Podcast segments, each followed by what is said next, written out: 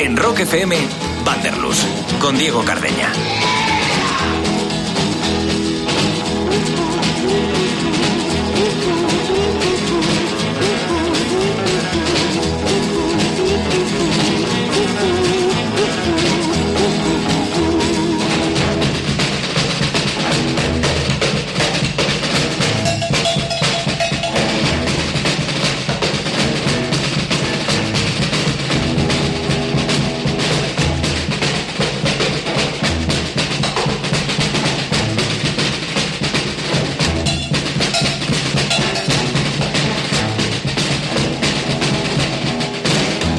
Bienvenido un día más a Vanderlust. Sí, señor, soy Diego Cardeña y como te prometí hace 15 días, pues hoy vamos a viajar a una de las escenas que considero más interesantes de la historia del arte y por supuesto también de la historia de la música, el nacimiento del punk. Y aunque irremediablemente vamos a girar de primeras la cabeza hacia el Reino Unido, antes de que todo llegase a Europa y eclosionase en Londres, hay que buscar el origen.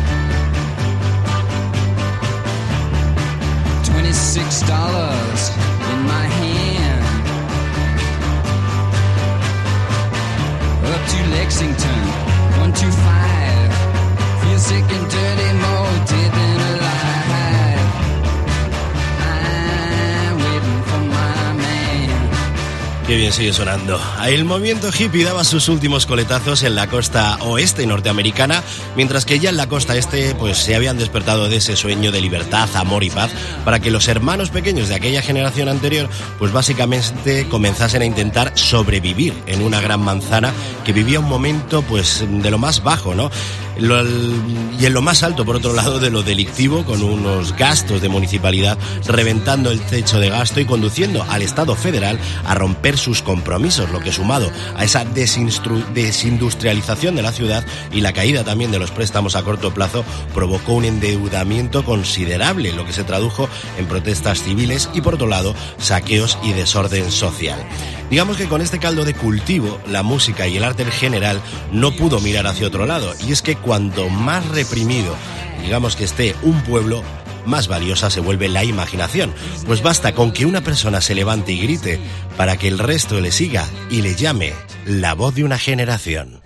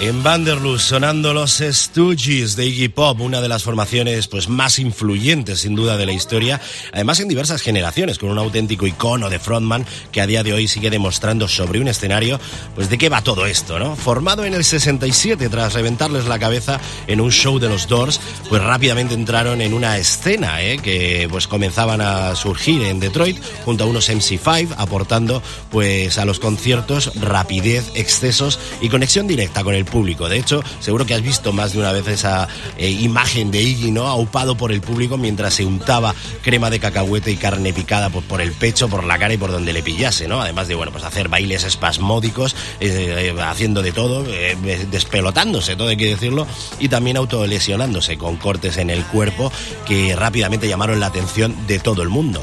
Esta escena de Detroit, digamos que fue conquistando otras plazas, ¿no? Como, bueno, pues la de Nueva York, donde coincidirían pues con otros artistas que inspirados en la poesía de Rimbaud y los libros de Kerouac y esa generación beat, pues esas formaciones como la que ha sonado antes, la Velvet Underground y un John Cale como productor, comenzaron a apoyar a estos Stooges, ¿no? Al igual que Patti Smith, Alan Vega de Suicide, Tom Verlaine y Richard Hell de Television o Hamson Dick Manitoba, que aparte de apoyar la escena en un programa de radio, antes, mucho antes de que existieran los podcasts e internet, ya trabajaba también con los Dictators. Con estos mimbres, no era extraño de esperar que todo saltase por los aires.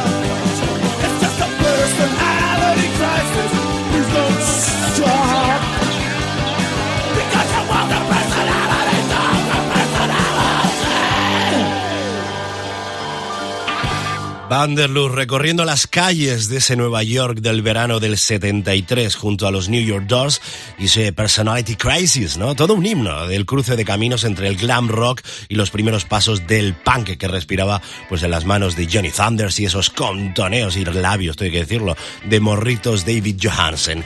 Compensaban pues con actitud, todo hay que decirlo, lo que les faltaba en habilidad musical y de ello comenzaron a tomar nota todos los jóvenes que iban creciendo en una escena cada vez más amplia, ¿no? Cansados de los largos solos del hard rock, con sus largos, eh, pues eh, como te digo, pick picking, ¿no? Y esos solazos.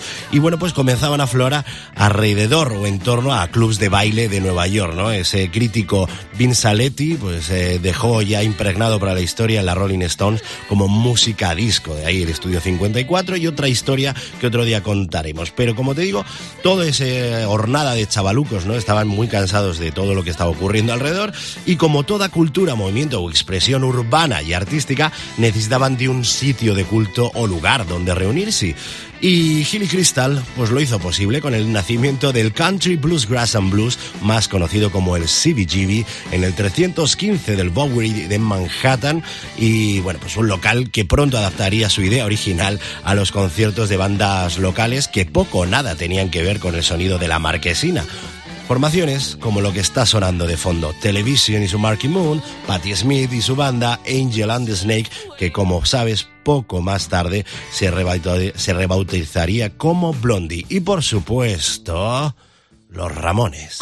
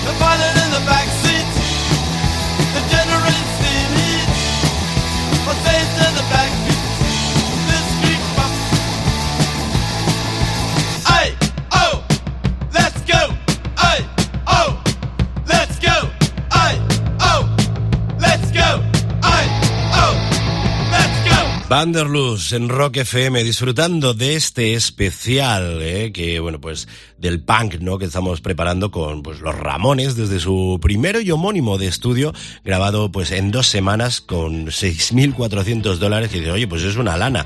Te aseguro que con las producciones que se hacían ya en aquellos tiempos eso era una miseria, ¿no?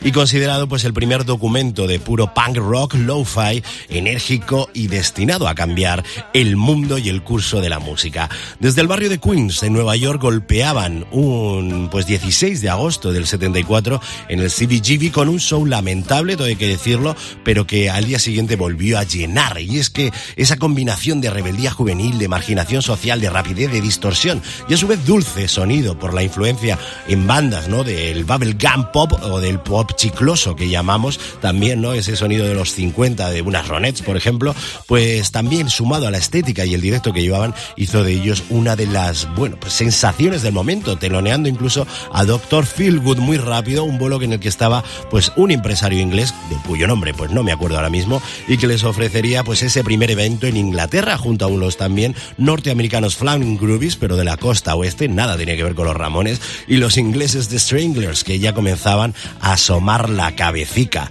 Se dice que en este concierto coincidieron entre el público pues miembros de los Sex Pistols, de los Clash, algo que es ciertamente improbable e imposible, porque en aquel momento y en aquella misma noche The Clash y los Sex Pistols estaban actuando en el Black Swan de, de Sheffield, muy lejos de allí, bueno, lejos al menos de allí y en directo, o sea que no podían pasarse a ver ese bolo.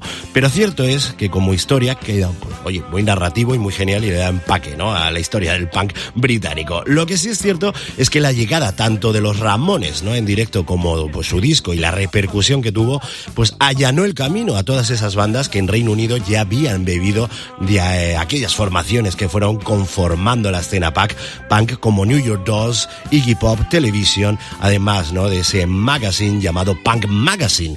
El caldo de cultivo en Gran Bretaña se estaba ya conformando para coger ese sonido totalmente la actitud, sus ideales y hacerlos suyos. El asco y la furia había despertado.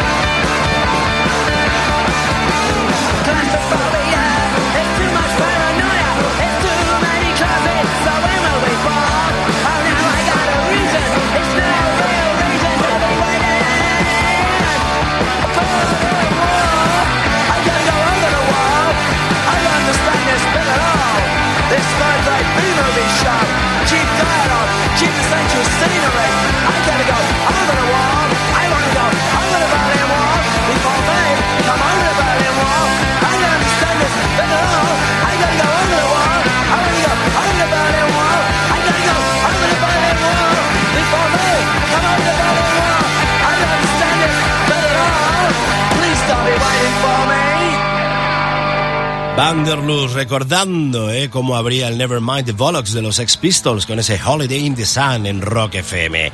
Sí, amigo, los Sex Pistols, una de las bandas pues más efímeras, influyentes y escandalosas de la historia de la música, nacidos en el 75 en la capital del imperio, o mejor dicho, ex imperio británico, y formado por las cenizas de The Strand, donde militaban pues Paul Cook a la batería y un Steve Jones, no como guitarra, pero sí como bajista, o sea, como vocalista, perdón, que daban pues ya sus primeros pasos con robados, tuve que decirlo, a otras formaciones con las que, bueno, pues se iban encontrando por el camino o que se descuidaban un rato, pero que no terminaban de encontrar su sitio en el circuito. Un circuito que no era solo musical, ya que en las calles también se iban tiñendo, ¿no? De esa nueva corriente con tiendas especializadas, con dos grandes mecas, dos grandes mecas a las que ir en aquel momento si eras punk, ¿no? En, en el Londres de medio de los 70. Y eso era igual a la calle Kings Road del barrio de Chelsea, donde ibas a encontrar Acme Attractions de Don Letts, que bueno, pues sin duda alguna tiene un papel fundamental en la historia o en esta historia llamada punk, ¿no? Sobre todo en el punk británico,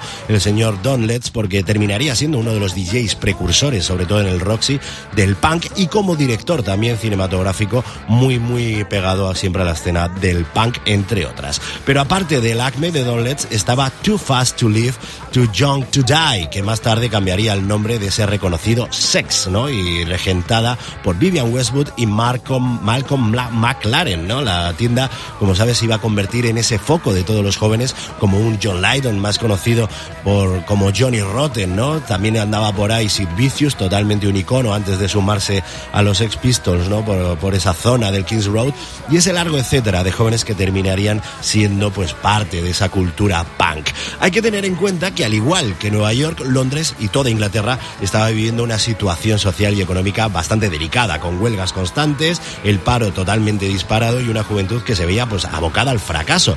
¿Os va sonando de algo a los que nacisteis en los 80? Bueno, pues todo ese, digamos, parece que se hace cíclico, ¿verdad?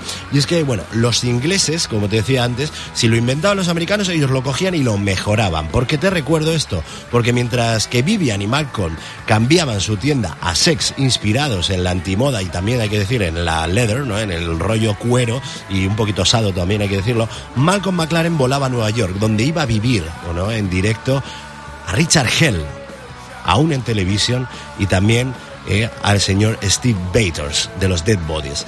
¿Qué ocurre? ¿Qué ocurre? Que lo que hizo no fue un clic directamente en el coco de Malcolm McLaren y quiso llevarse a Londres con esos chicos que andaban pululando por su tienda toda esta esencia ¿no? que había en las calles de Nueva York. El resto de la historia yo creo que la conoces de sobra. Auge y caída de una banda tan loca como histórica a la que dejamos para recordar a los Buzzcocks en Rock FM, Vanderlust.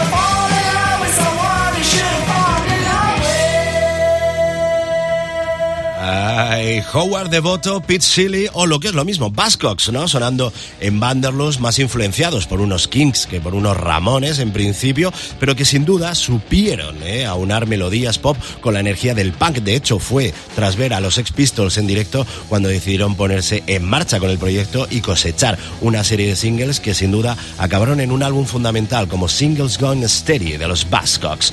Y si bien es cierto que su música era diferente y mágica en la escena, sus componentes que bebían de diferentes influencias también quisieron tomar caminos diferentes, saliendo de voto, como sabrás, y centrándose en su nuevo proyecto, Magazine, que terminaría pues siendo una de las bandas más influyentes y queridas de Manchester por la gente de Manchester, también por toda Gran Bretaña, pero sobre todo por la gente de Manchester. Pero retomando el global de la escena, mientras que en Estados Unidos la escena eh, punk se iba tornando ya perdón que me ahogo, hacia la New Wave, excepto pues por Ramones. Y ya sabes, eh, alguna eh, escena que se iba pues eh, conformando, como era por ejemplo en Washington y también en California, todo hay que decir más edulcorada, eh, todo ese movimiento punk iba tomando más fuerza en Gran Bretaña con formaciones, pues como lo que te estoy poniendo de fondo, The Damned, ¿no? Con ese New Rose que sin duda es un himno dentro de la cultura del punk. O también los Sham 69, que eran pues, bueno, digamos un poquito más controvertidos y que ciertamente con el paso del tiempo, más que la cultura punk y la escena punk, se les, ellos mismos se incluyeron en la escena OI más que punk. Pero bueno, como te digo, eh, encontrábamos no solo música, sino también poesía poetas que incluían música en sus versos como John Cooper Clark, que se convirtió en un artista más en muchos eh, shows de los Pistols, de los Clash y ese largo etcétera de bandas que ya estaban pues viviendo, ¿no? De ello. Y dentro de ese nihilismo, independencia, incluso, pues todo hay que decirlo, la escoria, como algunos se autodenominaban, pues había una estrella que brillaba más que el resto, bajo mi punto y humilde punto de vista, que supo estar en tierra de todos y seguir creciendo hacia el mundo y exportar portándose. The Clash sonando en Vanderlust.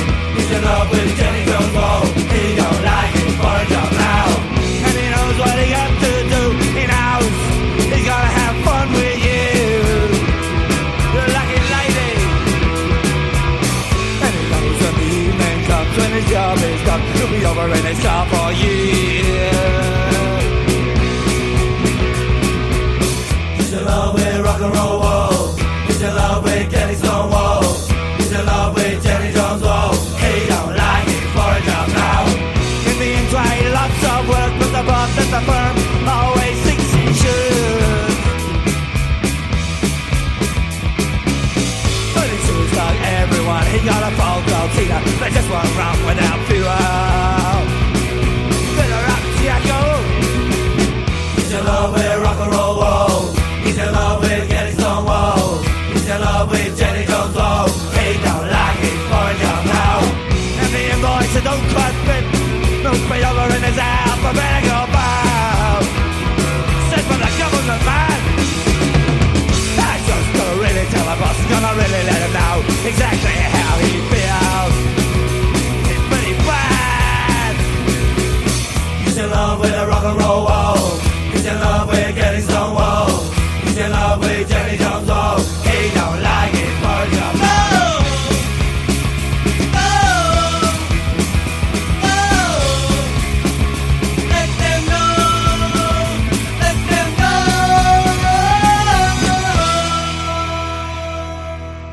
Rock FM, Vanderlus. Con Diego Cardeña.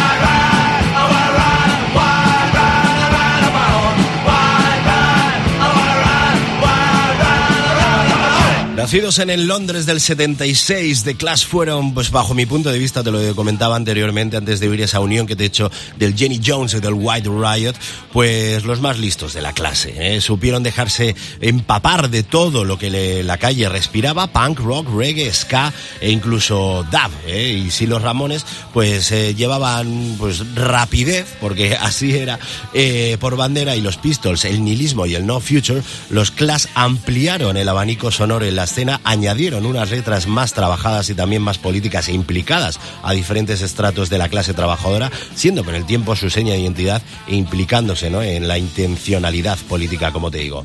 Rápidamente se comieron el mercado británico y fueron conquistando el mundo eh, ya a lo largo de los 80, eh, pues, Estados Unidos y toda Europa, e influyendo en casi todos los estilos y formaciones del mundo, con seis discos en diez años de trabajo de la denominada única banda que importa. Aunque algunos críticos, pues bueno, dijesen que el punk murió con ellos el día que firmaron por CBS. Pero bueno, aparte de los Clash, eh, ya pues eh, citados, eh, no podemos obviar ni olvidar, porque muchos de vosotros, si os gusta el punk y sobre todo el británico, estaréis diciendo, pero ¿cómo no me estás hablando, por ejemplo, de otras bandas, ¿no? Como unos Talking Heads, como unos Dead Bodies, de The Jam, por supuesto, con Paul Weller, ¿no? Y también The Slits, The Sideways Set, la revisión más oscura, con unos Sixty and the Banshees, porque luego se fueron ya dividiendo dentro de la escena punk en diversos subgéneros, ¿no? Que como conocerás, pues ahí ha llevado un rollo más gótico los Siouxsie and the Banshees, el color, ¿no? De unos X-Ray Specs que, bueno, con cinco singles y un disco dejaron su huella, así como toda la segunda hornada de músicos que influenciados, pues, por estos eh, eh, primeros pasos, ¿no? Pues comenzaron a dejar su huella en bandas como Exploited y ese largo etcétera de bandas que saltaron pues a Estados Unidos para seguir cultivando la leyenda del CBGB, del Max's Kansas City, para muchos la auténtica cuna del punk neoyorquino y por supuesto del Roxy y esas 100 noches para la historia y la leyenda. Bandas, lugares, magazines, eh, tiendas que hoy son leyenda, pero que siguen vivos en cada acorde de esta contracultura, de la contracultura llamada punk que llegó a lo más alto de las listas aunque tachasen el nombre de los Ex Pistols y de la canción en cuestión, que influenció a miles de músicos a lo largo y ancho del globo, incluso a día de hoy. Permíteme eh, que no bajemos o que nos bajemos por hoy aquí, en este punto, en el punto ¿no? en el que los Clash se comieron el mundo y esa segunda hornada del punk estaba por llegar tanto en Estados Unidos como en Gran Bretaña y todo el resto de Europa. Otro día lo abordamos. Por ahora, como te digo, te invito a que nos escribas un mail con todo aquello que quieras comunicarme en vanderlus.rockfm.fm, así como bueno, pues nuestras redes sociales donde nos encontrarás como arroba vanderlusfm. Nos vamos ya y en 15 días, como te digo, nos volvemos a escuchar aquí en Vanderlus con V y sin T.